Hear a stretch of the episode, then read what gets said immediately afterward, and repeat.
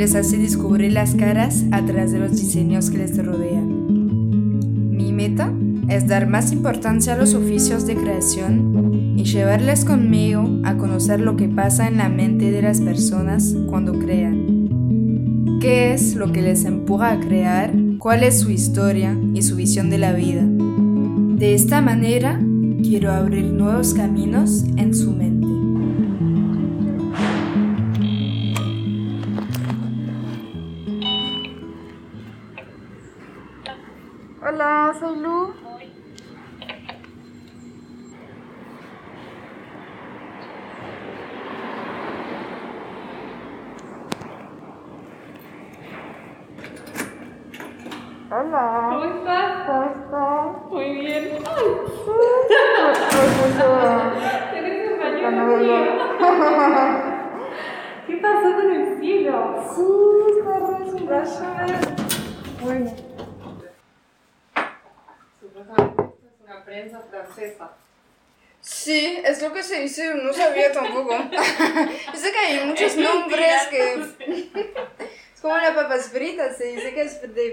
Tampoco lo No. es, no.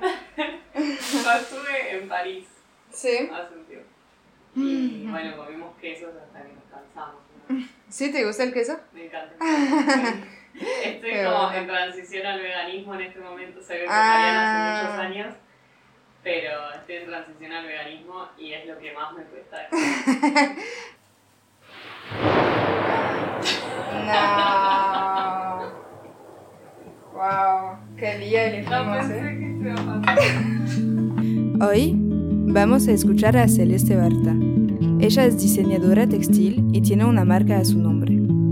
Sus diseños te dejan entrar en un mundo mágico donde los animales se juntan a las plantas de casa, donde la naturaleza se junta al cuadrado. En este mundo de colores, entre naturaleza muerta y grafismo digital, Celeste Barta crea su propio universo para transmitir una energía poética que da fuerza.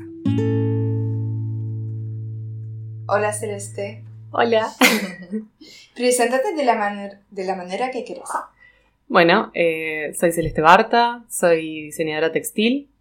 eh, tengo un proyecto marca que lleva mi nombre. Bueno, en el que desarrollo pequeñas, eh, pequeñas colecciones de estampas que se transforman en cápsulas de, de colecciones de indumentaria y, y- y accesorios textiles. Y cuéntame tu infancia, eh, cómo eras en tu infancia si ya eras creativa. Eh, bueno, mi infancia.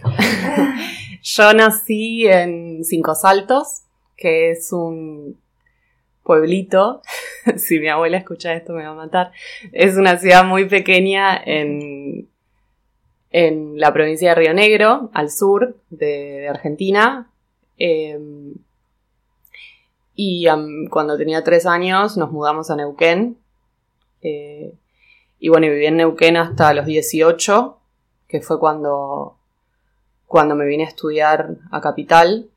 Eh, estudié diseño textil en la, en la FADU, Sí. en la Facultad de Arquitectura y Diseño y Urbanismo de la Universidad de Buenos Aires.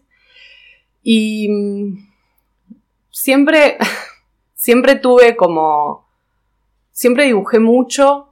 eh, de hecho, mi mamá siempre cuenta una anécdota que es que en quinto grado nos hicieron hacer un en quinto grado, en, en jardincito, en el jardín de cinco, en salita de cinco, nos hicieron hacer un, un ejercicio en el que nosotros nos teníamos que, que, que dibujar como, como nos imaginábamos de más grandes. Y yo me dibujé sentada en una silla con una boina de negra de pintor, como la figura trillada del pintor, digamos, una túnica y como un atril eh, con un cuadro y con un pincel. Eh, así que sí, siempre estaba dibujando mucho. Mis viejos, mi papá y mi mamá, los dos son ingenieros, eh, así que como que no hay ahí una conexión inmediata. Pero mi papá eh, también dibujó siempre mucho y él en su momento eh, intentó, va, quiso venir a estudiar arquitectura acá a Capital, en la FADU también, que en ese momento era la FAU, porque era creo la Facultad de Arquitectura y Urbanismo. Y bueno, cosas de la vida no lo hizo, volvió a Neuquén y, estudió ingeniería en Neuquén.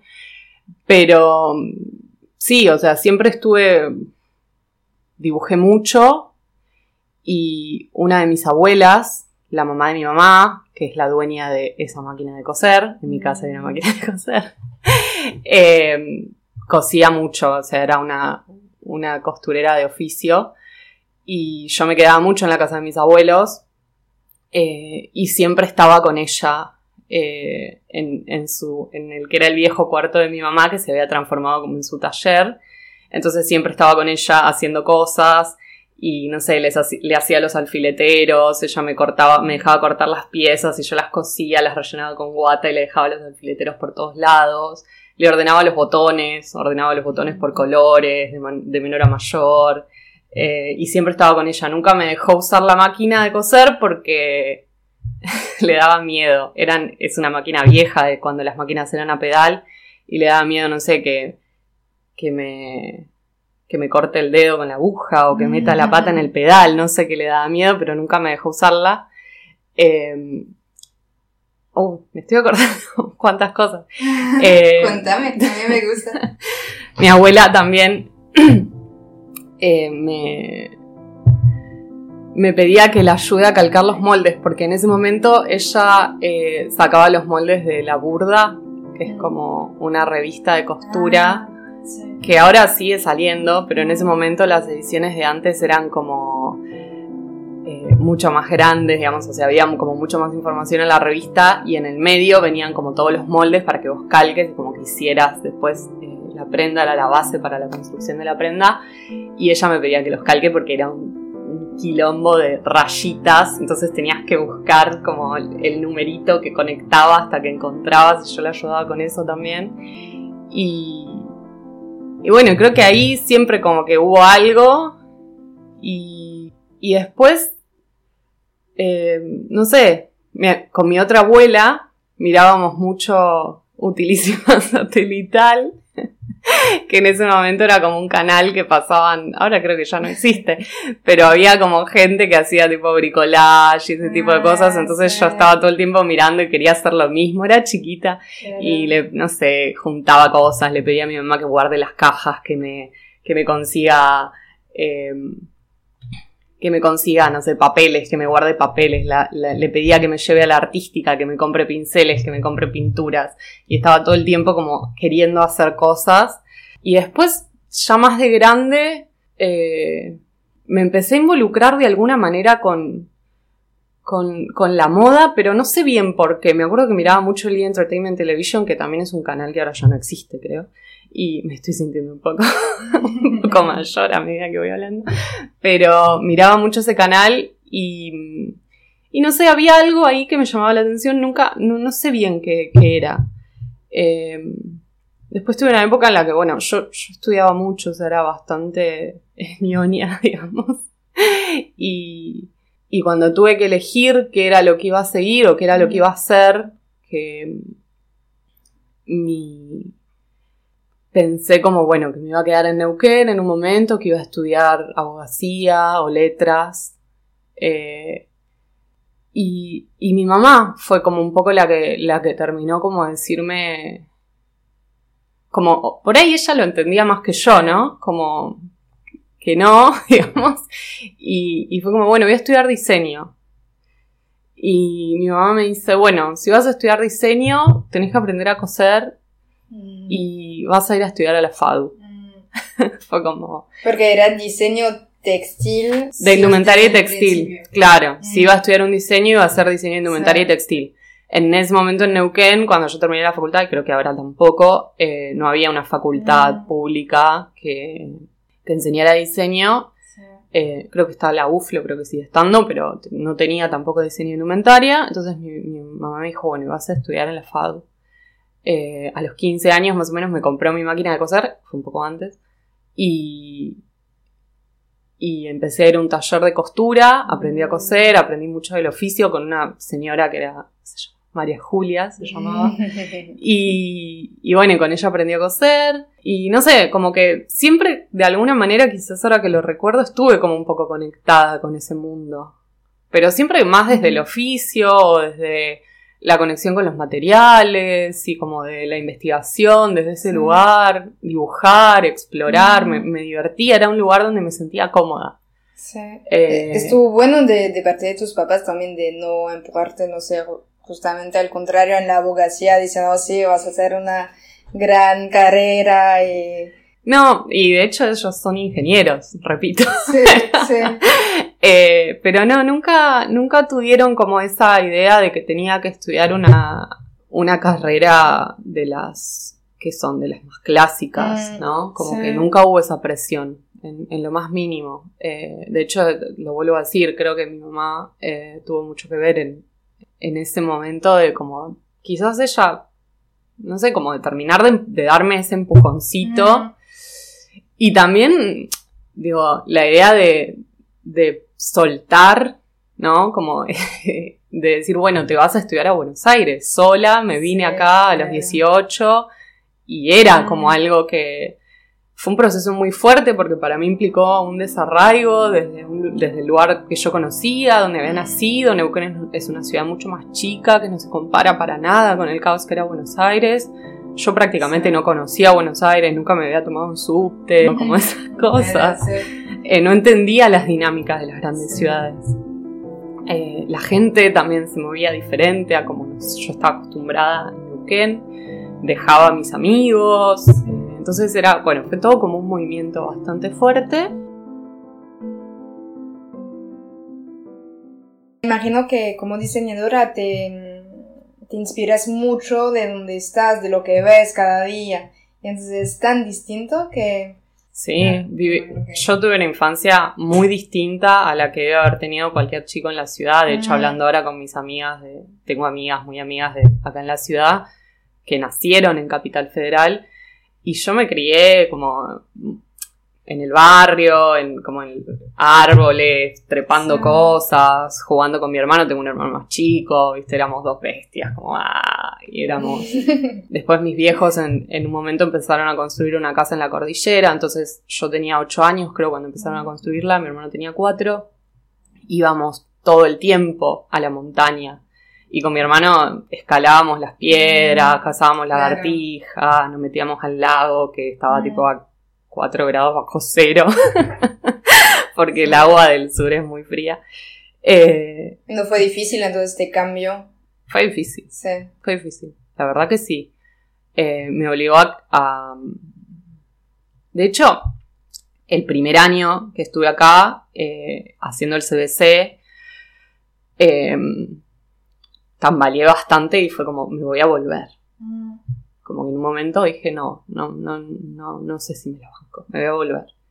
Eh, y entonces fue como, bueno, vuelvo, estudio letras, volví como, volví como al principio y dije, bueno, voy a estudiar letras en, en, en Neuquén.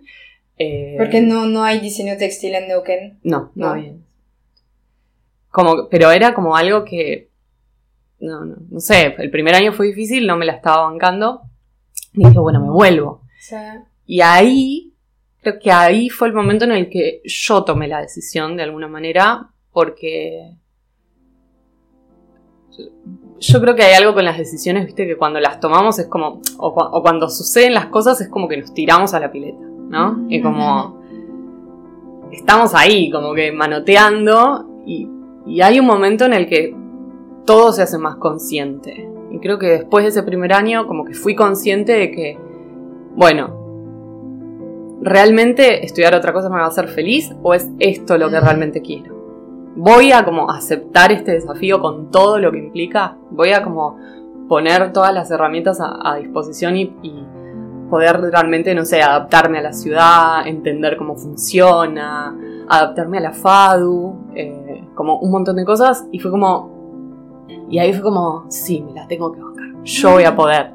Entonces fue como, me volví ese verano y, y como que dije, no, bueno, vuelvo. O sea, al año, al, año lectivo siguiente dije, voy a volver y voy a terminar, ah, voy a empezar la carrera. Sí. Así Sí. que sí, eso bueno. fue. Qué gran Un poco. paso. Sí, es. ¿Y después fue, fue sencillo o realmente tuviste que repetirte esta frase cada... No, me la tuve que. O sea, Sí. fueron. A ver, en, en el año del CBC. Mm, Es raro porque no te empezás a relacionar enseguida con la carrera Sí. per se, ¿no? Tenés como un montón de materias que por ahí decís, eh, no Mm. sé, viste, esto como que no sé si lo quieres, pensamiento científico, me acuerdo. sí. Y matemática, que soy un queso. O sea, soy un cero a la izquierda en matemática. eh, soy muy mala con matemática. Eh, y matemática me fue mal en el CBC y la tuve que volver a hacer al año Mm. siguiente. Tuve como repetir ese cuatrimestre por matemática. Y era Sí. como, ¿por qué? Eh, pero bueno, ahí como ya te digo, yo había dicho, bueno, lo voy a hacer, lo voy a hacer, lo voy a Mm. hacer. Eh, y ese año también fue como, bueno, sí, porque fue ese cuatrimestre de matemática, el cuatrimestre que siguió creo que pude hacer sociología, sociología y alguna otra materia más, eh, ya de la carrera. Y fue como recién mi tercer año de estar acá que empecé con diseño Sí. y con medios expresivos y con como las, te- las materias como más eh, propias de la carrera. Sí, Eh, pero sí, bueno, fue, fue sí. Después también para mí era muy importante como conseguir como un grupo de apoyo, ¿viste? Como esa Mm. cosa de que a veces me sentía muy sola porque Mm, no tenía a mi familia cerca o a disposición, no tenía a mis amigos cerca o a disposición. Entonces necesitaba como, como, ¿viste? Como esa cosa de, de eso, de encontrar como tu grupo y, Mm. y como tu espacio de pertenencia, eh, que era como algo que, que sí, que era fuerte y era como una necesidad. Y, Sí. y bueno, cuando eso empezó a pasar, como que las cosas Fluyeron más. empezaron, sí, Mm. a fluir mejor. Sí. Sí. Eh, ¿Eso hace cuánto tiempo? ¿Hace cuánto tiempo que empezaste la carrera? Yo tengo 30 ahora, así que eh, soy muy mala con estas cosas. Pero si me vine a estudiar en el 2018, ¿cuándo me recibí? ¿2018? No. En el 2008, Ah. perdón, chicos, edita esta parte. No. me vine a estudiar en el 2008 porque tenía Sí. 18. eh, Hace 12 hagan cuentas. Sí, 12 años que estoy acá. eh, Y terminaste ahora. no, terminé hace. A ver. Hace cuatro años más o menos. Ah, bien. terminado cuatro o cinco años. Sí, sí, sí. Y en este momento sabías que, y, o sea, lo que querías hacer con esto, o fue como, ah, me gusta y lo hago y, pero no sé. Eh, O sea, porque ahora te tu marca, y sabías Sí. qué es lo que querías hacer. yo, en realidad, cuando. Bueno, como te digo, la, car- la carrera de diseño de indumentaria es diseño de indumentaria y textil. El primer año de la carrera es como en conjunto. Ahora creo que, cambió el plan de estudios y que es distinto. Pero el primer año e- es en. Es en conjunto, o sea, son indumentaria y textil, y el, Mm. a partir del segundo año vos elegís como una especialización. En Sí. ese momento yo estaba segura que iba a seguir indumentaria cuando empecé, digamos, el primer año. Cuando lo terminé, eh, dije, no, yo me cambio a textil. Nada, empecé a entender un poco más de qué iba cada cosa y, y el diseño textil me empezó a parecer como un universo mucho más amplio y, y abarcativo, como, como que tenía muchísimas más posibilidades y me, y me fascinó mucho. Eh, y entonces dije, bueno, me voy a cambiar a diseño textil, que en realidad no era un cambio, era elegir simplemente una Sí. orientación. Y en diseño textil eh, me quería dedicar a la estampa. Eh, eso sí, porque mm, siempre va de vuelta, ¿no? Siempre me gustó mucho dibujar eh, y había como algo en, en la estampa. Yo, yo creo que, que, digamos, que los dibujos como que cobran vida en la estampa, porque, porque pasan a, a- a- o sea, la tela se transforma en, no sé, un objeto, un sillón, un- algo que usa una persona, digamos, un indumento, y, y eso me parecía fascinante, como poder hacer un dibujo y de repente que estuviera como en un montón, imaginármelo en un montón de superficies y, y como asociado a un montón de usos diferentes. Eh, entonces me quería dedicar a la estampa. Por- para mí que no tengo todas las definiciones, ¿qué es una estampa? Una estampa es, eh, bueno, tu pañuelo estampado, digamos, ¿no? Vos tenés un pañuelo mío en ese momento Ah. puesto, o sea, a eso me refiero, como el, Sí. eh, digamos, el dibujo que se pasa a la tela, ¿no? Hay un proceso eh, técnico en el medio mm. y hay diferentes formas de pasar un dibujo a una tela, de estampar la tela, o sea, que el dibujo esté en, esa mm. superficie nueva, pero básicamente es eso, es como mm. el, dibujo que pasa a la tela, que se estampa, que es un print, ¿no? Listo. No es una técnica. O sea, porque pensaba como capaz que está la serigrafía. No, bueno, la serigrafía, la sublimación, eh, las técnicas rotativas son formas de, o sea, eh, son formas de estampar, digamos. Sí. ¿No? son las diferentes posibilidades, de acuerdo al material, bueno, de acuerdo al, a un montón de, de, de variables vos elegís de qué forma vas a pasar ese dibujo a la tela. Si lo vas a hacer por serigrafía, por sublimación, eh, bueno, con rotativos, digo, hay un montón de posibilidades. ¿Y cuál es la tuya? Eh, yo ahora, o sea, empecé laburando con sublimación, pero porque la sublimación tiene, em, digamos, acá en Argentina es, para, voy a ir un poquito para atrás, porque quiero llegar como a eso para que se entienda. Eh, nada, como que estaba en esta de que me quería dedicarle a la estampa y em, tenía muchas ganas de empezar a trabajar en decoración. Mm. Eh, porque quería hacer como flores hiperrealistas y, y estampas en telas, no sé, para sillones, cortinas, bueno, como esa cosa, como y en ese momento dibujaba muchas flores, entonces estaba como medio obsesionada con eso. Em, y antes de recibirme, me convocaron para, un laburo y empecé a trabajar en moda. Eh, finalmente, como que bueno, se me dio, dije que sí. Querían una persona que se encargue de justamente hacer, hacer estampas, o sea, hacer los dibujos para después mandar a estampar. Y empecé a trabajar en una importadora acá en Argentina, que básicamente lo que hacía, eh, acá lamentablemente la producción nacional en, textil está bastante castigada, vamos a decir. No hay eh, demasiada producción nacional. Hoy en día el mayor porcentaje se hace en en China y se trae luego a la, a la Argentina. Ah, no pensaba cuando vas en el barrio de Once que ves todo lo que hay, pensé que se hacía acá. No, son telas importadas. Eh, en su mayoría. Hay algunas, hay algunas, hay, hay algunas eh, tejedurías y demás acá, pero por lo general o hacen eh, tejido de punto o, em, o son producciones más artesanales y pequeñas de, no sé, de de identidad muy nacional de las tejedoras del norte, o sea, más de, ese estilo. Eh, la gran producción se hace, se importa. Entonces empecé a trabajar en esta importadora, que lo que hacía yo era hacer las estampas para eh, mandar a estampar a China. ¿no? Entonces mandábamos las estampas a China, se estampaba y se traía contenedores llenos y llenos y llenos de tela. O sea, trabajé en el mercado mayorista y mm. hacía muchísimas estampas todo el tiempo. Eh, o sea, hacíamos colecciones de, muchas estampas. Mm. O sea, hacíamos 60, 70 colecciones por temporada. 60, 60, 70 estampas por temporada. Y mm, Sí, era un montón.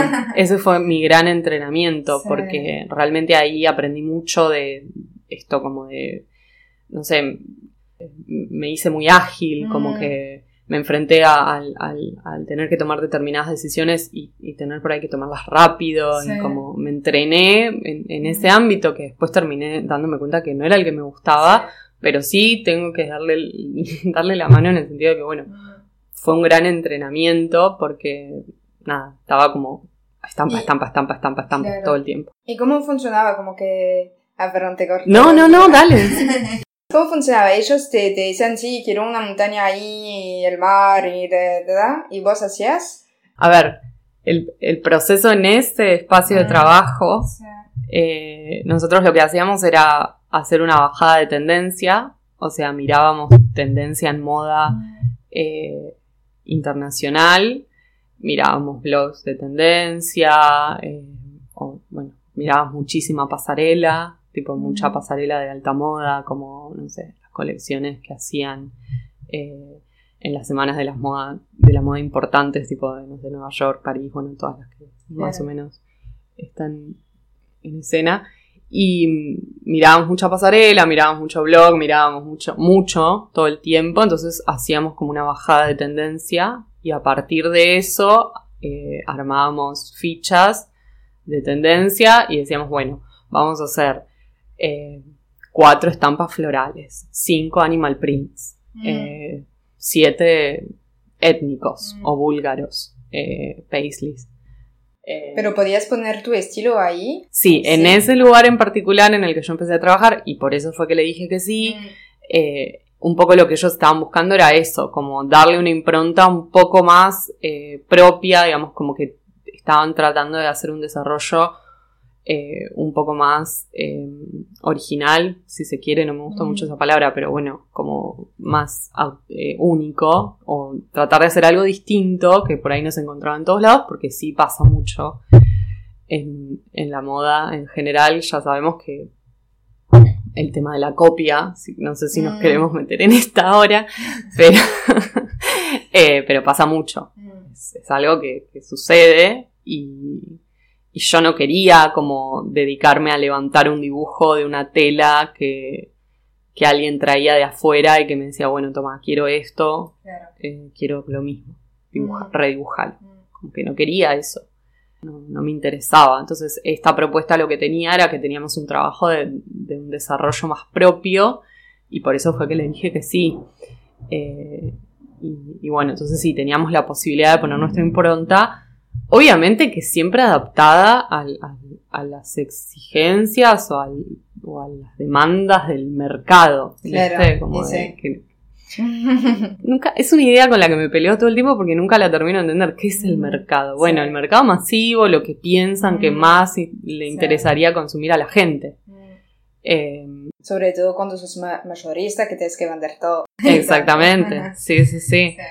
Bueno, pero también fue interesante porque empecé a entender un montón de dinámicas eh, que quizás eh, si no hubiera laburado ahí no, no las comprendería hoy pero empecé a entender cómo se mueve también ese circuito y empecé a darme cuenta las cosas que no me gustaban de ese circuito. Mm. Em, ¿Cuáles son? Bueno, la cantidad, o sea, la, mm. necesidad de, producir, por un lado te digo, hacía una cantidad enorme de estampas y me hice muy rápida, pero no entendía cómo esta necesidad de tener que hacer tanta cantidad, justamente, mm. ¿no? Creo que muchas veces la cantidad va en desmedro de em, la calidad eh, correr, o sea, es todo para ayer y el hecho de que sea todo para ayer, que por ahí en la mm. industria lo tenemos tan naturalizado, hablo de, del rubro, ¿no? Hablo del rubro mm. textil o el rubro de la indumentaria, eh, lo tenemos tan, tan internalizado, digamos, las personas que, que, que laburamos en, ese proceso y más en estos circuitos más mayoristas, como no, bueno, todo para ayer, no, tenemos que cerrar la colección, no, no puede ser que las cosas no estén, no, bla, bla, bla, bla, todo como un, como un cúmulo de, cosas y de presión que, que creo que eso va en desmedro de la calidad, porque es como, mm. llega un punto que a veces es como, bueno, listo, listo, sí, sí, déjalo así, ya está, ¿entendés? Vamos a mandarlo a producir, necesitamos la muestra, tenemos que verla. Y eso también estaba si bien era un poco más, eh, era un poco distinto por el lugar particular en el que laburé, que como te digo, va de vuelta, querían como buscar una impronta un poco más propia, qué sé yo, eh, sí pasaba mucho esto de, eh, de bueno, de, que es todo para ayer. Y eso no me gustaba, o sea, no, no me gustaba, siempre digo, era como siempre todo era como que todo tenía que ser más rápido y todo y después empieza como la cosa de por ahí haces un dibujo que en realidad no se vende tanto, entonces es como bueno, ¿por qué no se vendió tanto este dibujo? ¿Por qué no hacemos un dibujo que sepamos que se va a vender más? Entonces, a ver si probamos con esto y que es igual a lo que ya viste y, empieza, empezó en un momento como también había estos momentos en los que se rozaba un poco como, bueno, hagamos algo parecido a esto, ¿viste? Mm. Y el parecido a esto, y hay una línea muy fina entre el parecido y, la copia, ¿no? Entonces es como, bueno, eso no me gustaba. Estoy hablando de, no sé si es muy polémico todo lo que estoy diciendo.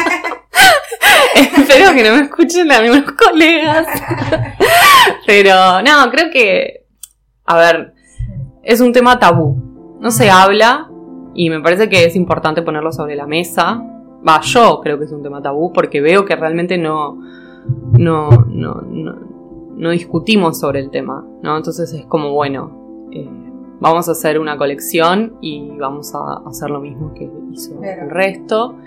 Y en estampa pasaba mucho eso, entonces era como eh, me frustraba en un punto, o sea, había como una intención de que hacer algo propio, pero al mismo tiempo estaba como la presión de lo que tenía que ser vendible, que de vuelta no entiendo el concepto de, lo vendible, me parece que hay como mucha, no sé, mucha eh, subestimación, del, como que se subestima, no sé si palabra existe, pero se subestima como el, al usuario, al consumidor también en un punto, porque es como, bueno, ¿por qué estás diciendo que esto va a ser más vendible? O sea, porque entonces como que el lugar de, explorar se iba haciendo como cada vez más chiquito eh, y eso no me gustaba. Eh, y después los no, ¿viste? Los no no me gustan, no, no me gustaban como este color no funciona. Ah, este color no lo uses porque no se va a vender. Este, esta escala, no, esta escala no, no, no puede ser tan grande. Esta escala no funciona. Que son limitaciones también que vos decís, bueno, eh, no están buenas porque se, se achica el universo a explorar, ¿no? Es como, o sea, por un lado, digamos, si vos decís, bueno, el diseño, como pensando en sí, obviamente para diseñar tenés un, montón de parámetros que, que, te limitan y en los que, va, que te limitan, que como que te, te definen, ¿no? el, el, proyecto.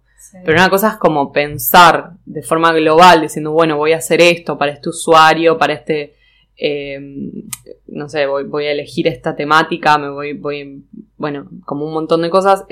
otra cosa es que te digan que no, mm, no, porque no se va a vender, no, de mm. vuelta, ¿no? No se va a vender, no, no, no, no, nadie le va a gustar, no mm. funciona, no lo pueden cortar, bueno, un montón de cosas que además de eso es un no de la dirección, no de la gente misma.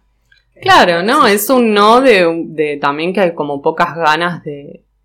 De ponerse en peligro. Claro. Mm. También hay que entender que, o sea, plata, ¿no? Estamos hablando de que se manejan unos números mm. diferentes, entonces es como tampoco quieren entrar como en ese riesgo de... Pero bueno, como que me empecé a dar cuenta que yo no estaba de acuerdo con, mm con nada de todo eso. Y que. Y, no me gustaba. Mm. O sea, una cosa es, por ejemplo, no sé, trabajar en una marca o en, algún espacio en el que vos adhieras a.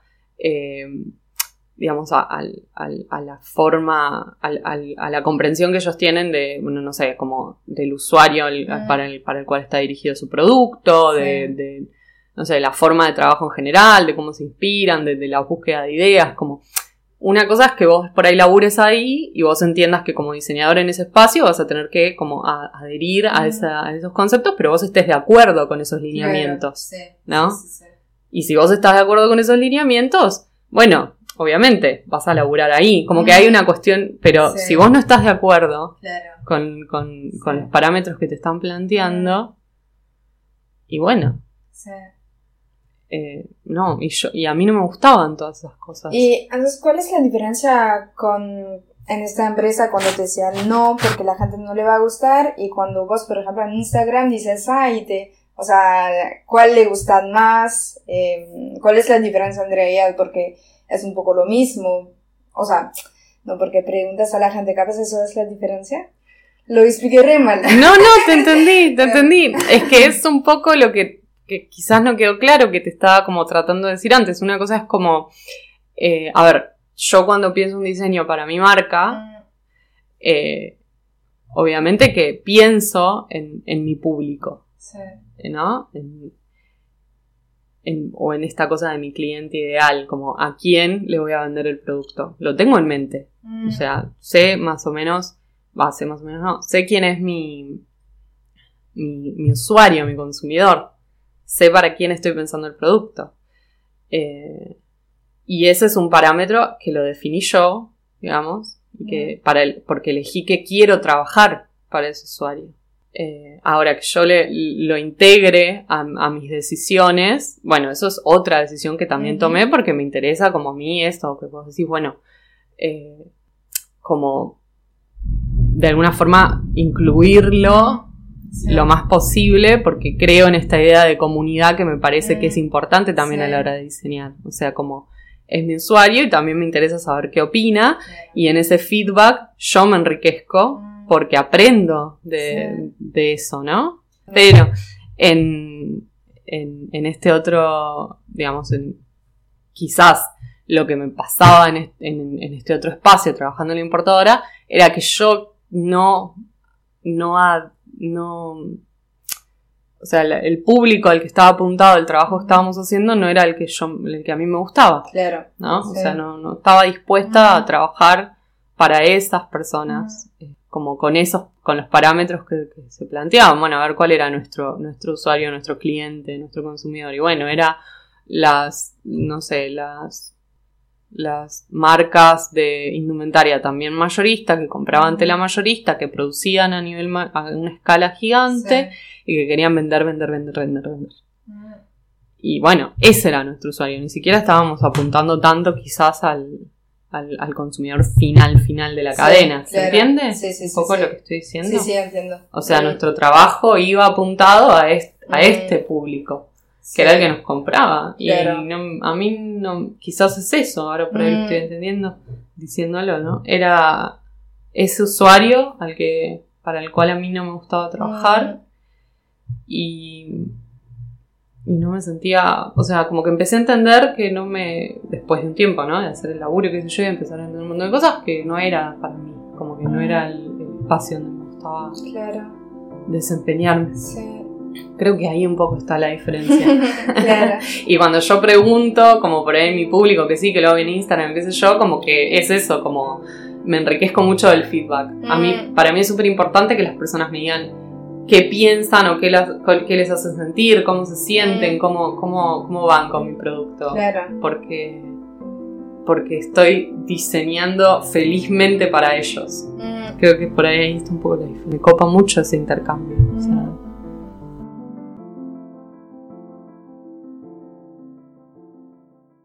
Decime lo que me ibas a decir. No, solamente te iba a decir que no te pasa a veces de preguntar a André, un, no sé, dos o tres cosas y te dicen este y, y no es el que te gustaba más a vos. Entonces, como, ah, no. No, creo que cuando. no, no, vos sabés que no, porque. Eh, cuando muestro algo, no sé si muestro algo que no me gusta. Claro. Pero nunca te das un favorito ahí. Sí, puede ser, pero no, no sé. O sea, creo que cuando llego a ese momento de por ahí pedir un, como, como que ya hice un montón de trabajo antes, y es como que, bueno, que realmente no me puedo decidir, ¿no? Es como sincero, como, che, ayúdenme porque no tengo idea y no sé qué hacer, y si fuera por mí hago todo, pero por ahí no puedo hacer todo, entonces es como que, bueno, ahí viene de vuelta, como esto te digo, del feedback y del intercambio, que también a mí me ayuda a conocer cada vez más a mi, a, a, a mi usuario, que es como, bueno, eh, no sé si me gusta tanto usuario, consumidor, como que sigo buscando la palabra correcta, pero mm, como que me ayuda a eso, a, cada vez conocerlo más, entonces cada vez voy como... Mm. Igual quiero aclarar que los diseñadores trabajamos con este tipo de, vuelvo, limitantes o de mm parámetros, vamos a decirle, ¿no? Siempre trabajamos con estos parámetros. O sea, existen, son parte del proceso, son parte del proceso proyectual. Tenemos que entender para quién estamos diseñando, eh, cuáles son las posibilidades técnicas que tenemos. Eh, y bueno, después está obviamente la, pata estética, pero digamos, es, como usuario, eh, posibilidades técnicas y deseos estéticos, vamos a decirle, como que hay ahí como una triangulación que, se está moviendo todo el tiempo y que en ese sentido es muy distinto el trabajo del diseñador al trabajo del artista que se mueve como en un plano más eh, anárquico. sí, es lo que te voy a decir, entonces es muy distinto de un artista, claro. Sí, totalmente, porque el artista por ahí no tiene en cuenta la pata... Eh, esta como de, bueno, no piensa por el proyecto, entendiendo que tiene que, eh, en última instancia, satisfacer una necesidad, ¿no? Porque no, bueno, el diseñador sí, Y capaz también es el desafío que, que te gusta, claro, de, de, estar con esos limitantes, limitantes que te gustan. Sí, obvio. Es que son muy importantes para, eh, digamos, creo que el diseñador viene, eh, tiene la función de venir a ofrecer mm. soluciones, poder hacer un desarrollo entendiendo la mejor forma de que funcione mm. dentro de, esas limitaciones. Entonces, es divertido porque mm. tenés que elaborar un producto que te guste, que funcione para tu usuario, que se pueda hacer dentro de las posibilidades técnicas que tenés, que se pueda reproducir en una escala chica, media, grande, pero que tenga como una capacidad de, ser reproducible, ¿no? Que eso es también algo que no tiene el arte, o sea, hiciste una obra y por ahí pasas a la obra que sigue. Nosotros tenemos que pensar en que tiene que haber una, digo, la pata técnica y esta mm. posibilidad de, ser, de reproducirse, ¿no? Mm. Eh, es divertido.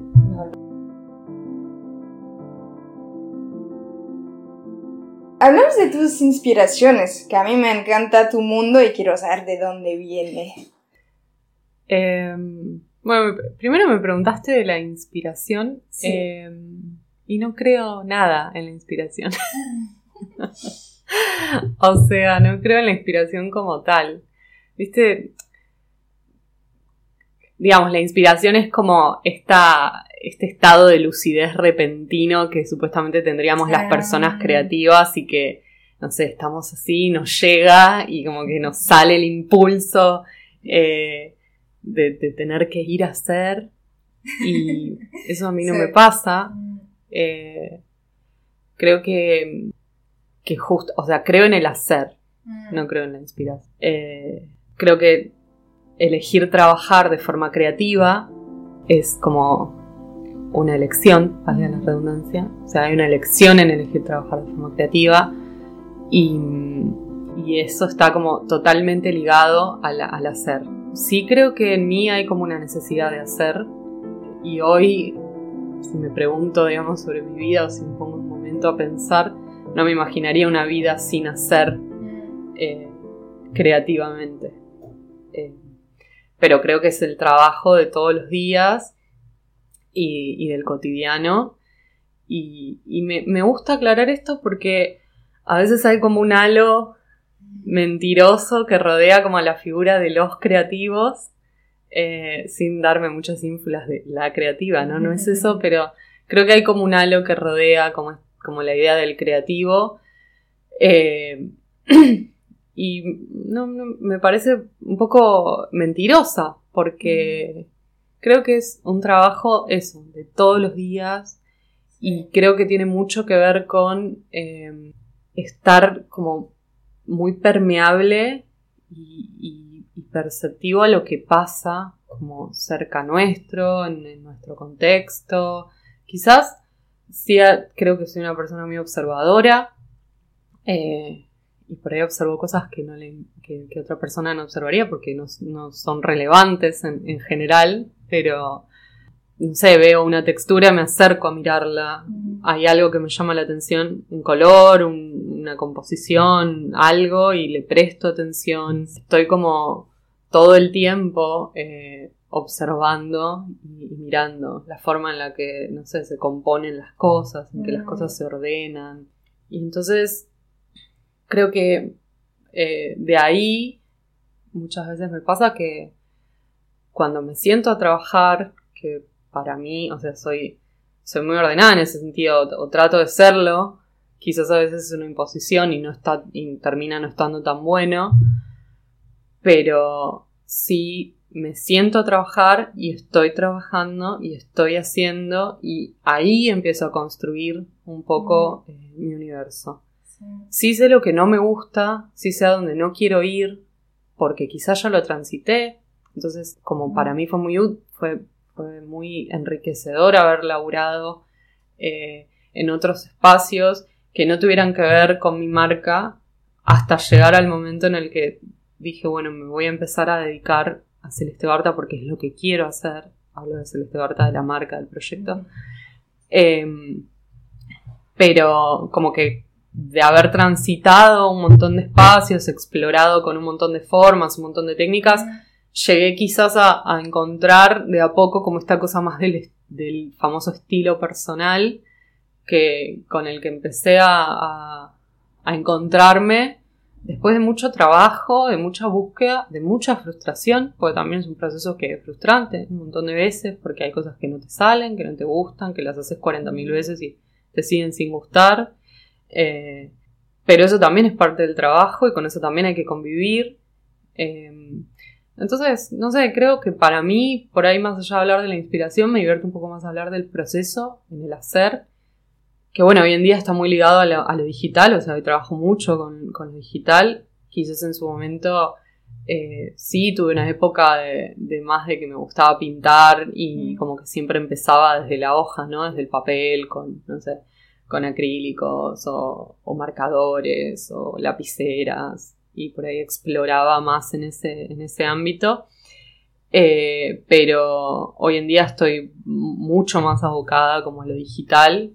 Eh, trabajo mucho desde la compu, desde el iPad, pero siempre empieza quizás como con una búsqueda muy, muy, muy chiquitita de, no sé, dibujo algo, eh, no sé, porque tengo ganas, es arbitrario también, ¿no? Sí.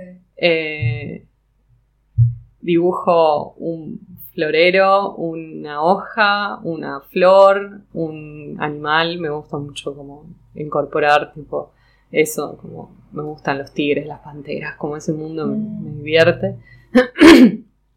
o dibujo eh, eso, algo y después la mejor parte del proceso es cuando empiezo a trabajar con eso, ¿no? Como con ese elemento. Como, bueno, dibujé un florero, dibujé una flor, dibujé una hoja y, una pantera.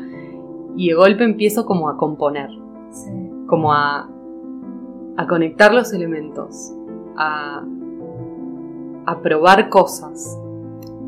Una profesora de diseño textil una vez dijo que hacer una estampa es diseñar en el infinito. Eh, y fue como esa frase que siempre me quedó como muy, muy, muy grabada, o sea, como que nunca me lo olvido. Y, y es como eso, como empezar a intervenir y empezar a generar un universo en el que vos tenés todas las decisiones. Ahí sale como mi...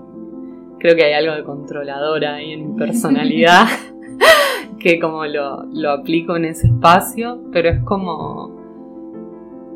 en ese lugar empiezo a construir y, puedo dar forma yo, o sea, tomo las decisiones yo y, empiezo a decir, bueno, no, esto vamos acá, esto vamos allá, cada vez me meto más finito, más finito, más finito Después vuelvo a, mirarlo de lejos y, y es hermoso porque vas viendo como algo que quizás no era nada, toma forma.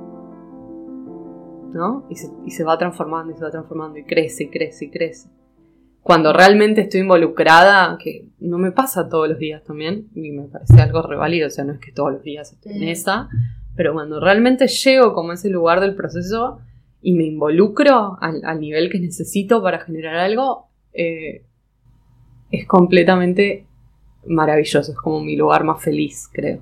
Mm. Eh, como ahí me siento como yo, me siento desconectada, me siento como, o sea, desconectada por ahí del mundo, de mis pensamientos, de los pensamientos de los otros, ¿viste? Esos pensamientos que por ahí son más agobiantes o, o del cotidiano, es como mi espacio zen de meditación. Eh, y ahí soy muy feliz, soy muy feliz. Y esa sensación, eh, que por ahí, ahí está, bueno, un poco quizás la creación, mm. eh, me, me reconforta muchísimo y eso, soy feliz. Estás toda emocionada. Perdón, soy un poco emotiva. Pero sí, entonces sería que, bueno, aparte de trabajar todos los días, como dices, sigues más tu emoción, como a sentir, eh, o sea, mover, entonces esos elementos, la emoción que vos sientes es lo que sigues más que todo. Sí, creo que se va dando como de eso. Para mí es... Eh, sí, es una... O sea, a ver, es que sí, es que hay que hacerse, o sea, es que me hago cargo, es, es anárquico, o sea, es, estoy con esa palabra, es, eh, es desordenado también en ese sentido, ¿no? No es como, bueno, bueno, tengo una idea, eh, voy a hacer esto, esto, esto y esto para concretarla y la concreté. Eh, es un proceso que tiene momentos de mucho caos, momentos de orden, momentos de caos de nuevo, momentos de orden.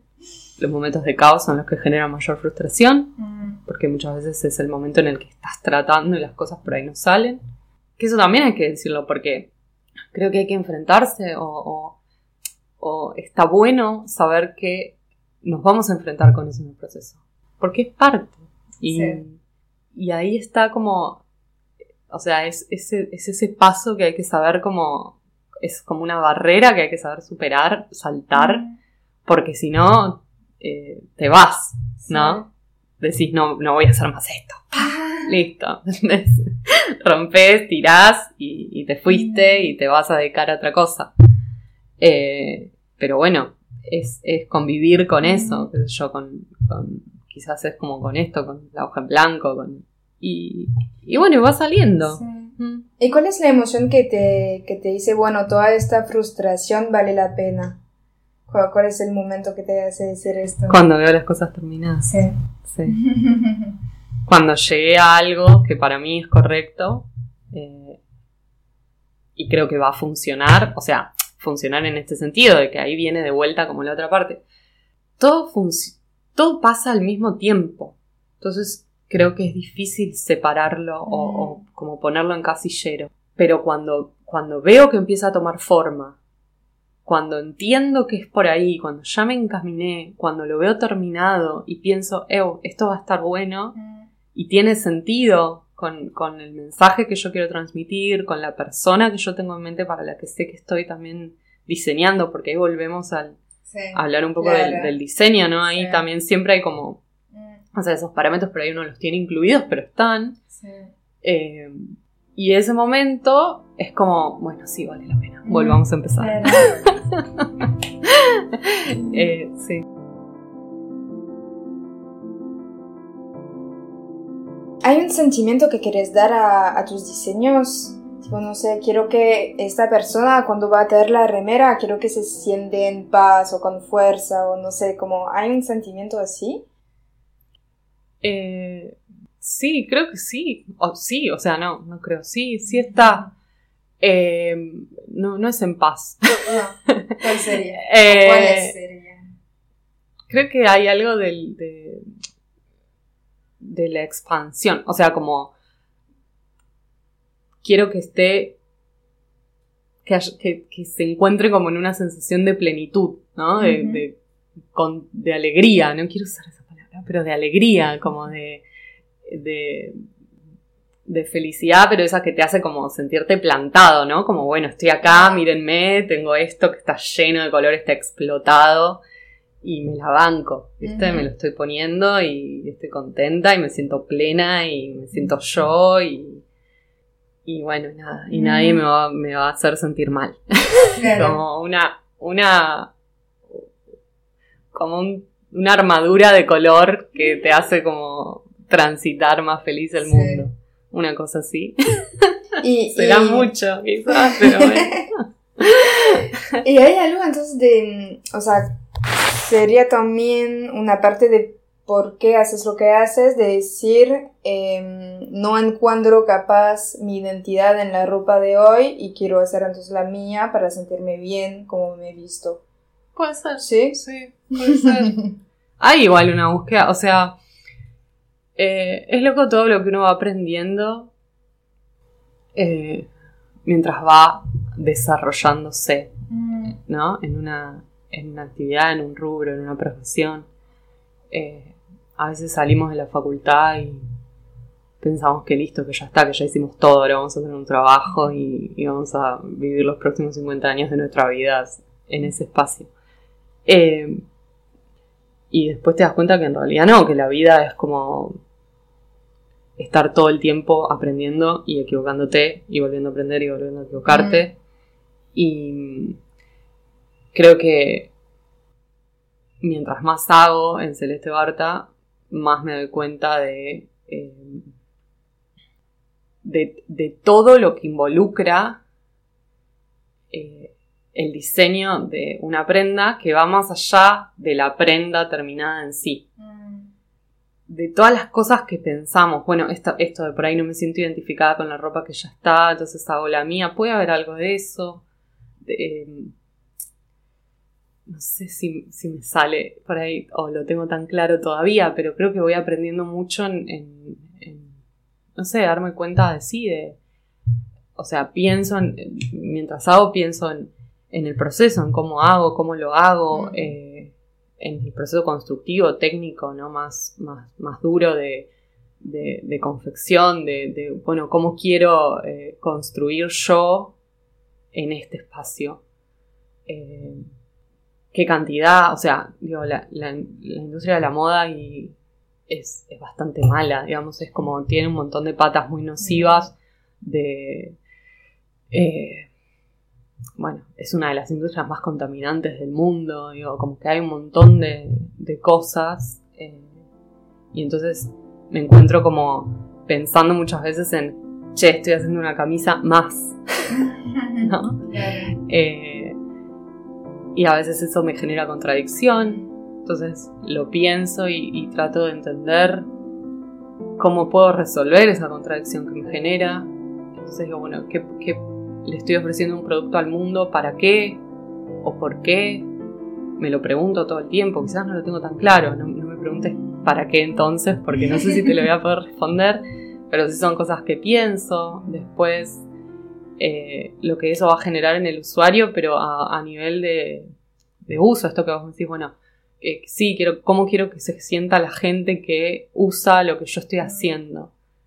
Y es bastante, es una pregunta compleja, porque, eh, o sea, yo sé cómo quiero que se sienta, no sé si se va a sentir así, y no sé, y todo el tiempo estoy pensando, ¿qué más puedo hacer para que toda esa experiencia sea satisfactoria?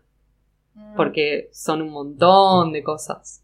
Porque salimos al mundo vestidos, ¿no? O sea, no andamos desnudos por la calle. Entonces, hay una relación muy fuerte con, con lo que usamos, que no es para nada superficial al final, porque quizás sí se nos presenta la industria como a nivel moda, más masivo, digamos, o a nivel moda, la idea que tenemos de moda, que es un lugar del que yo hay, cosas que tampoco me gustan, entonces por ahí me quiero correr y lo repienso y digo, pero ¿qué es la moda? no, no, la moda no, el diseño, pero ¿qué es el diseño? Viste, son un montón de preguntas, pero digo, no es superficial porque es un acto de todos los días, es un acto reconcreto, es, y, es, y es un acto de, de construcción de identidad también. Entonces, son tantas cosas las que por ahí pienso. Creo que me olvidé tu pregunta inicial, pero. Eh, pero como que sí, o sea. No sé si es, creo que me estabas diciendo como esto de. Bueno, no me gusta lo que hay, entonces hago lo que yo quiero. No sé si es tan así.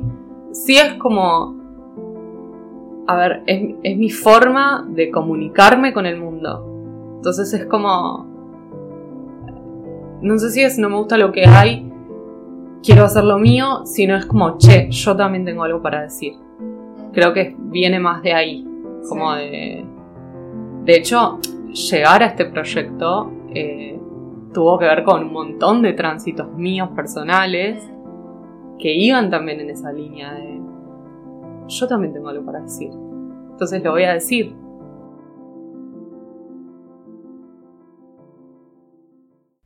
Porque me, entiendo cada vez como más, no sé, como que cada vez por ahí estoy más plantada en lo que yo soy. Y entonces estoy dispuesta como a pararme de otra manera y a decir, bueno, es esto lo que yo tengo para decir. Y quizás tiene más que ver con eso, porque lo otro por ahí lo entiendo como, ay, no me gusta, nadie hace nada lindo, y no, porque no es así. Eh, pero esta cosa, bueno, como lo que yo quiero contar también vale, ¿no? ¿Y por qué no lo voy a hacer? De última, sí. No sé, pues la vida se termina, todas esas cosas. Pero sí, no sé si respondí tu pregunta. Sí, sí, sí, claro, de verdad.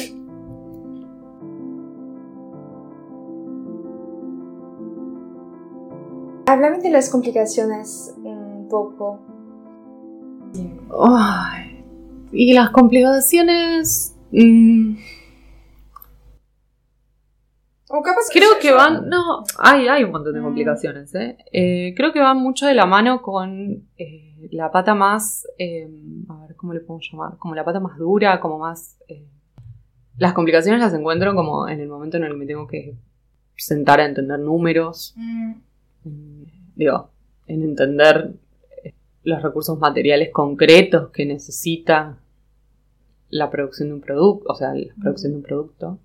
Como que en ese momento hay, hay un montón de, de complicaciones. En la construcción en sí, o sea, yo no me encargo de, de hacer mis prendas. mm, Eh, porque bueno, eh, hago una producción media chica, pero que conlleva, digamos, una, una cantidad que no es una, no es que hago prendas únicas, entonces las puedo confeccionar yo. mm, Eh, entonces, en, en esa búsqueda de, bueno, ¿quién, quién va a producir mis productos, cómo los va a producir, con qué estándares, que por ahí es la parte que más tengo que delegar, porque las estampas sí las hago yo, todo el proceso previo lo hago yo, mm. la- el armado de las mini colecciones, porque todavía eh, no, no llegué a un punto y tampoco sé si quiero llegar a un punto de decir, bueno, una colección gigante de muchos, muchos ítems, tipo, un montón de ítems. No, no, no, no, no llegué, entonces siempre hago como eh, productos o, viste, voy como haciendo pequeños, pequeñas eh, cápsulas de, no sé, uno, dos, Sí. tres productos, después cambio también tiene que ver mucho con que este espacio para mí es, es mío en, en- en un punto, eh, porque también es de los otros, pero digo, es mío en el punto de que yo voy a hacer lo que se me cante acá, ¿no? Y eso como que lo... Me encanta, o sea, no lo voy a soltar nunca, entonces es como que también me doy ese, lugar a, a, a explorar y estar cambiando Mm. todo el tiempo, decir, bueno, che, ahora voy a hacer algo nuevo, no sé, ahora hice unas, unas remeras y quería estampar en serigrafía, quería estampar en serigrafía, era una técnica con la que yo no había trabajado de la manera en la que trabajé para estas remeras, entonces Mm. como que me metí en eso y tuve que aprender, eh, buscar quién lo podía hacer, eh, como lidiar con toda esa parte, y digo lidiar porque a veces se me, es, la, es, es una complicación, me preguntaste cuáles son las cosas más complicadas, y, y sí, como eso, como toda la parte que tiene que ver con, con eso, con, con la producción en sí, con los números, con lo que va a salir, con lo que... las cantidades, por ejemplo.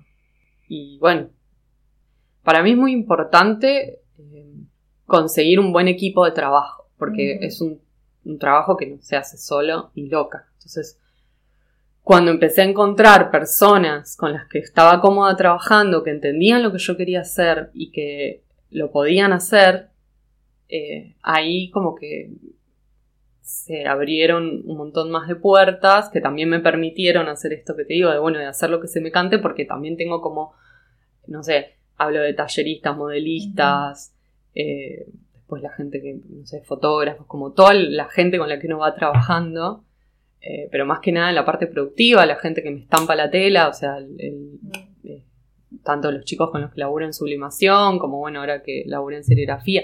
Pero bueno, todo ese momento de encontrar el famoso proveedor, ¿no? Encontrar como los Ujú. proveedores y las personas que van a, que van a encargarse más de la Ujú. confección de tu producto. Aprender a delegar. Aprender que en el, en el proceso va a haber un montón de quilombos y que tenés que como poder lidiar con esos quilombos y que no te, no tenés que tipo, te sale mal y bueno, me tiro a llorar a la cama, que muchas veces me dan ganas, pero no lo hago.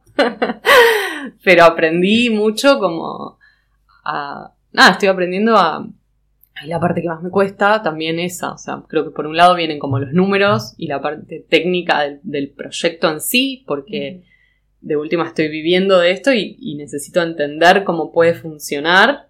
eh, y hay un montón de cosas, o sea, de, de- de matemáticamente que, que tener en cuenta y que me cuestan muchísimo. Eh, desde lo que va a salir el producto hasta ponerle el mm. precio al producto. Porque yo también todavía tengo como una relación súper madre-hija. madre-hija con el producto. Entonces como que me cuesta también como soltarlo. Bueno, como que un montón de cosas. Basta, deja de hablar. Pero y después toda la parte, sí, de la producción en sí, de hacerle el seguimiento a la producción, de conseguir los proveedores, de conseguir la materia prima, de conseguir una materia prima que te guste, con la que quieras trabajar, eh, que no es fácil porque eh, hay que hacer un montón de investigación ahí, es toda una parte del proceso que quizás es como la menos creativa o no, en realidad no, porque es un proceso que también requiere como mucha creatividad, ya para mí la creatividad es como una forma de trabajar. Entonces, bueno, tenés como que encontrarle la vuelta y es algo que siempre está en tu cabeza y también pasa todo al mismo tiempo, porque eso va pasando mientras vos también estás por ahí, no sé, haciendo fotos o mm. trabajando con un fotógrafo y está buenísimo porque estás haciendo las fotos de tu producto y te encanta, pero también al mismo tiempo te está llamando un proveedor que tuvo un problema con la tela o que la mm. tela no llegó o que se va a atrasar una semana más y, y como te decía antes, por ahí, volviendo al principio, no me gusta laburar en un espacio cargado de demandas y exigencias porque mm. el producto tiene que salir y esto no puede ser. Entonces no trabajo así, me gusta trabajar con gente, esto, que nada, que sé que puedo confiar y, respetar esos tiempos, porque son los tiempos de la producción. Pero bueno, también pasa a veces eso, que es como, che, se atrasó toda una semana, o 15 días, o hubo este problema, y es como, bueno, está bien. Y es una complicación y al mismo tiempo no quiero, eh, no quiero lidiar con eso desde el enojo o desde la, ah. desde la demanda. Entonces, eh, es como, bueno, aprender como a trabajar como a mí me gusta. Encontrar gente que trabaje como, como a mí me gusta, que nos entendamos y estemos en sintonía y poder generar el producto que yo quiero y bueno, no es solamente hacer la estampa, como que toda esa parte a veces es como la más complicada, la más enroscada, la más... Por ahí es la que más estrés me genera, ¿no? Porque como te decía, como yo hago la estampa y estoy en mi universo y soy feliz.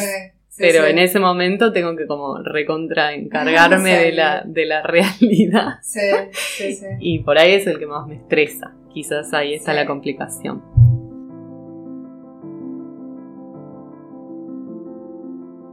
¿Y te das un consejo para una persona que quiere hacer lo mismo que vos? Que haga. Eh, que haga. Eh, no, es eso, como que no tenga miedo. Si, como que todos los pensamientos negativos que le pueden pasar por la cabeza, como no voy a poder vivir de esto, no voy a poder eh, es horrible lo que hago, a nadie le va a gustar, no sé, se me ocurren cosas que alguna vez a mí se me pasaron por la cabeza, pero, o no sé, o no me va a salir, o, o nunca voy a encontrar un estilo propio, digo, como todas esas cosas, dejarlas un poco al mm. costado, como van a estar, pero lidiar con eso y seguir haciendo. O sea, si es la elección, si es, si es como el llamado, si es tu vocación, hacelo. Porque no sé quién dijo algo, así como que la vida es muy corta para tener un trabajo que no te gusta. Lo, vi en un podcast, creo que lo vi en uno de los podcasts, sí, creo que lo dijo la chica que hace sombrero. Em, pero estoy re de acuerdo con eso, como... No lo dije yo. Pero... Eh, como nada, hacer, mm. hacer, hacer, hacer y, seguir haciendo y no, y, no frenarse, o sea, porque la como el, las frustraciones son jodidas porque te tiran abajo, pero hay que, hay que estar plantado y seguir haciendo y seguir haciendo y seguir haciendo, en algún momento lo vas a encontrar y, y cuando lo encuentres, desarmalo y empezar de vuelta. No, pero hay que hacer, hay que hacer, hay que hacer, hay que hacer. Eso. Para mí ese es como el consejo. Y sin miedo y sin prejuicios. Prejuicios, eso es. Sin prejuicios con el trabajo propio. Y sin compararte todo el tiempo con lo que hizo Juancito, Juancita. pero porque en vez de estar siendo lo que somos, queremos ser algo distinto. Entonces es como, no sé, tratemos de, ser más lo que somos y menos lo que otros esperan de nosotros y bueno, y hagamos en el medio. O sea, eh, así. Ese sería mi consejo.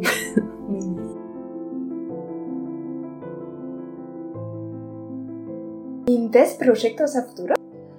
Proyectos a futuro. Eh, bueno, mi gran proyecto es este ahora. Celeste Barta es como mi proyecto. Y creo que a futuro un poco el planteo es que quiero que siga eh, creciendo. Eh, hablo de, crecer como un poco conmigo, ¿no? Que se siga desarrollando y que, digamos, sea como, es, como que siga siendo este espacio de, libertad y mm. de, como que me invita a generar y que cada vez eso como me haga crecer más a mí, entonces el proyecto siga creciendo y que la gente, eh, digamos, el público también eh, se sume, entonces como que mm. se, nada, como que todo esto es como una rueda que para mí se va retroalimentando y, mm.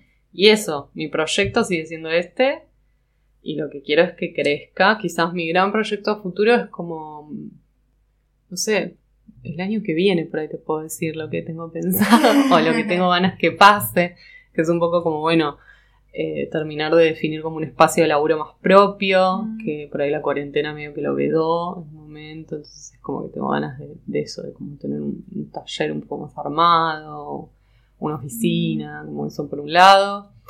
Eh, y después tengo ganas como ya en invierno hacer una colección un poquito más grande. Eh, ya la, estoy como craneando.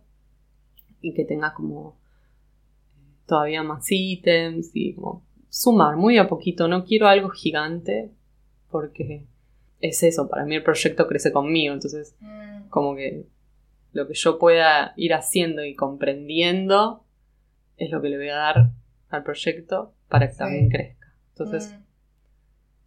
Eso. Pero sí, eh, mi gran proyecto es el Estebarta hoy y para adelante.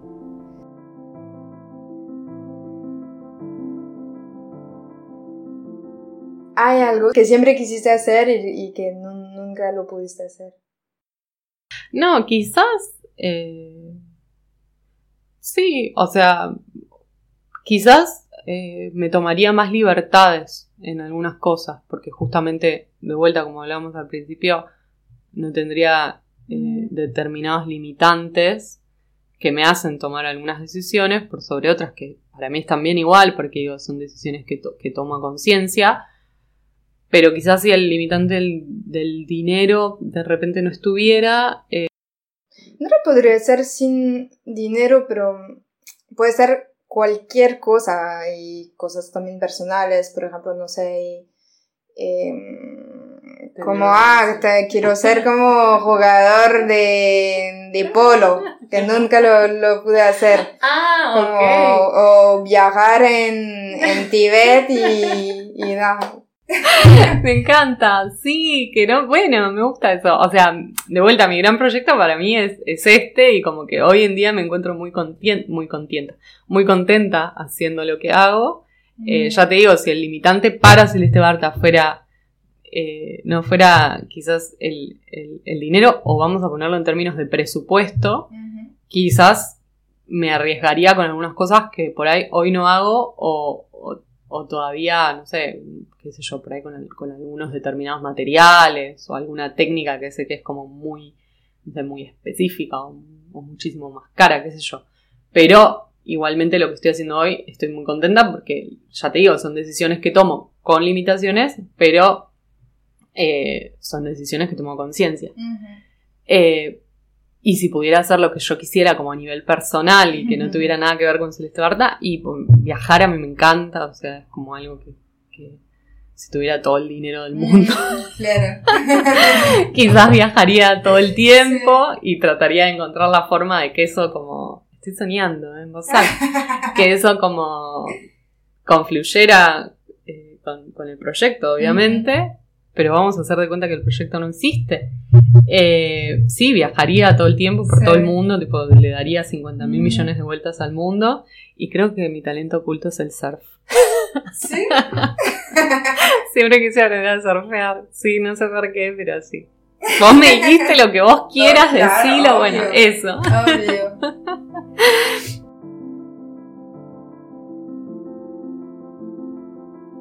Y vamos con la última pregunta, Ok. que es, ¿qué es la creación para vos y qué representa en tu vida? Bueno, ahora voy a, voy a hacer como el último lanzamiento del año en, en mi marca, que preparé como para el verano unos bikinis. y el martes de la semana pasada, o sea, hoy es sábado, el martes de esta semana, hicimos las fotos y volví como bastante, eh, no sé, como conmocionada con las fotos porque estaba como muy feliz, pero muy emocionada, estaba como, ah, viste, como por todos lados. Y justamente me puse a pensar en eso. eh, y como. Como que para mí. Como que me sentía como, a ver, agradecida de, de poder vivir o de poder tener una vida eh, creativa, o sea, que está tan como involucrada con, con el hacer. Eh, me, porque eso me, me genera mucha, mucha felicidad, mucha, mucha gratitud, me, me hace, me pone muy contenta. Entonces creo que la creación en mi vida y es un poco mi vida. es como, es eso, como, a veces pienso que si el día de mañana quizás este proyecto no existe más, por lo que fuera, porque no sé, pasa la vida, qué sé yo, eh, haría otra cosa, pero siempre tendría que ver como con esto, con, con, con estar involucrada con, con, la, con la creación. O sea, Ujú. como es como un impulso así como muy fuerte. Como, como que hoy en día lo siento que viene como muy de adentro, como así como de las entrañas. Entonces digo, es como que es la creación de mi vida y sí creo que es, que es un poco es un poco mi vida o sea Mm. como me pasa que no sé a veces estoy estoy triste y dibujo estoy contenta y dibujo estoy como como que es- tengo como que canalizo un montón de cosas por ahí entonces es como qué sé yo ahora que lo pienso por ahí decir mi vida es un montón porque hay un montón de otras cosas también en mi vida pero es como una pata muy grande, digamos. Mm. es como un sostén también, creo. Como, qué sé yo, es un montón de cosas, pero es, es- sí, es como un, un gran, un gran sostén. No sé si la vocación existe, por ahí es un poco eso también, ¿no? Como, como un llamado. Pero sí, sí. es tu destino. Es un destino, me gusta eso, me gusta, es un destino, vamos a dejarlo así. y se termina. Sí, eso. Y para los oyentes, ¿dónde pueden ir a ver tu trabajo? Ah, eh, bueno, me, me pueden encontrar en las redes sociales, en Instagram, como Celeste Barta, Celeste-Barta. Quiero sacar el guion bajo, pero ya no sé cómo. Eh, en Facebook también. Y después eh, pueden ir a la tienda online, que igual es www.celestebarta.com.ar. Y ahí encuentran mi colección, mis colecciones, y están disponibles para que las vean y para la venta también. Eh, pero bueno, es un poco eso. En las redes sociales, en Instagram, más que nada, y en la tienda online. Buenísimo. Ah, y tengo un newsletter que saco una vez por mes, que lo empecé el mes pasado, y también desde Instagram, si quieren pueden como suscribirse al newsletter y mando como hablo de las cosas de mi universo, digamos, así que si les interesa, quizás también ahí me pueden encontrar. Bueno, muchas gracias, Celeste. Gracias a vos, la verdad que la pasé súper linda, así que gracias por venir.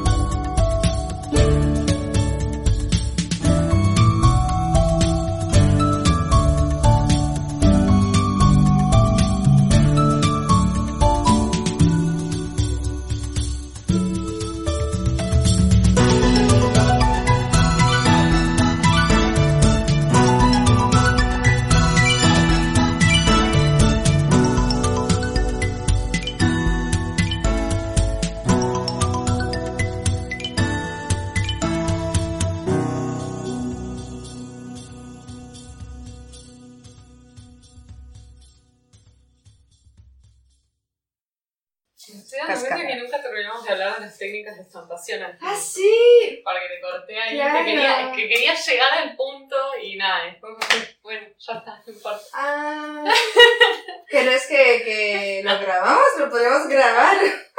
No, basta, va a ser un podcast más largo, que va a durar 400 horas. No, porque lo que te quería contar era eso, que cuando Sí. trabajé en la importadora que mandábamos tela a China, estampábamos en China con rotativos, que es una técnica que son como Ah. unos cilindros que tienen como una malla, es como un marco de serigrafía, pero en un cilindro gigante. Y va estampando color por color. Y Ah, eso ok. se puede hacer sobre cualquier tela, digamos, sobre cualquier superficie. Después hay una técnica más nueva ahora que se llama impresión digital, que directamente lo que hace es imprimir sobre la tela, como si fuera una impresora, pero en vez de papel usa tela. Y, pero bueno, en ese momento estábamos ahí. Y cuando yo empecé con Celeste Barta, Sí. eh, como que el- la forma de, de estampación más, más accesible que tenía era la sublimación Claro. Porque bueno, se podía hacer en una escala más pequeña eh,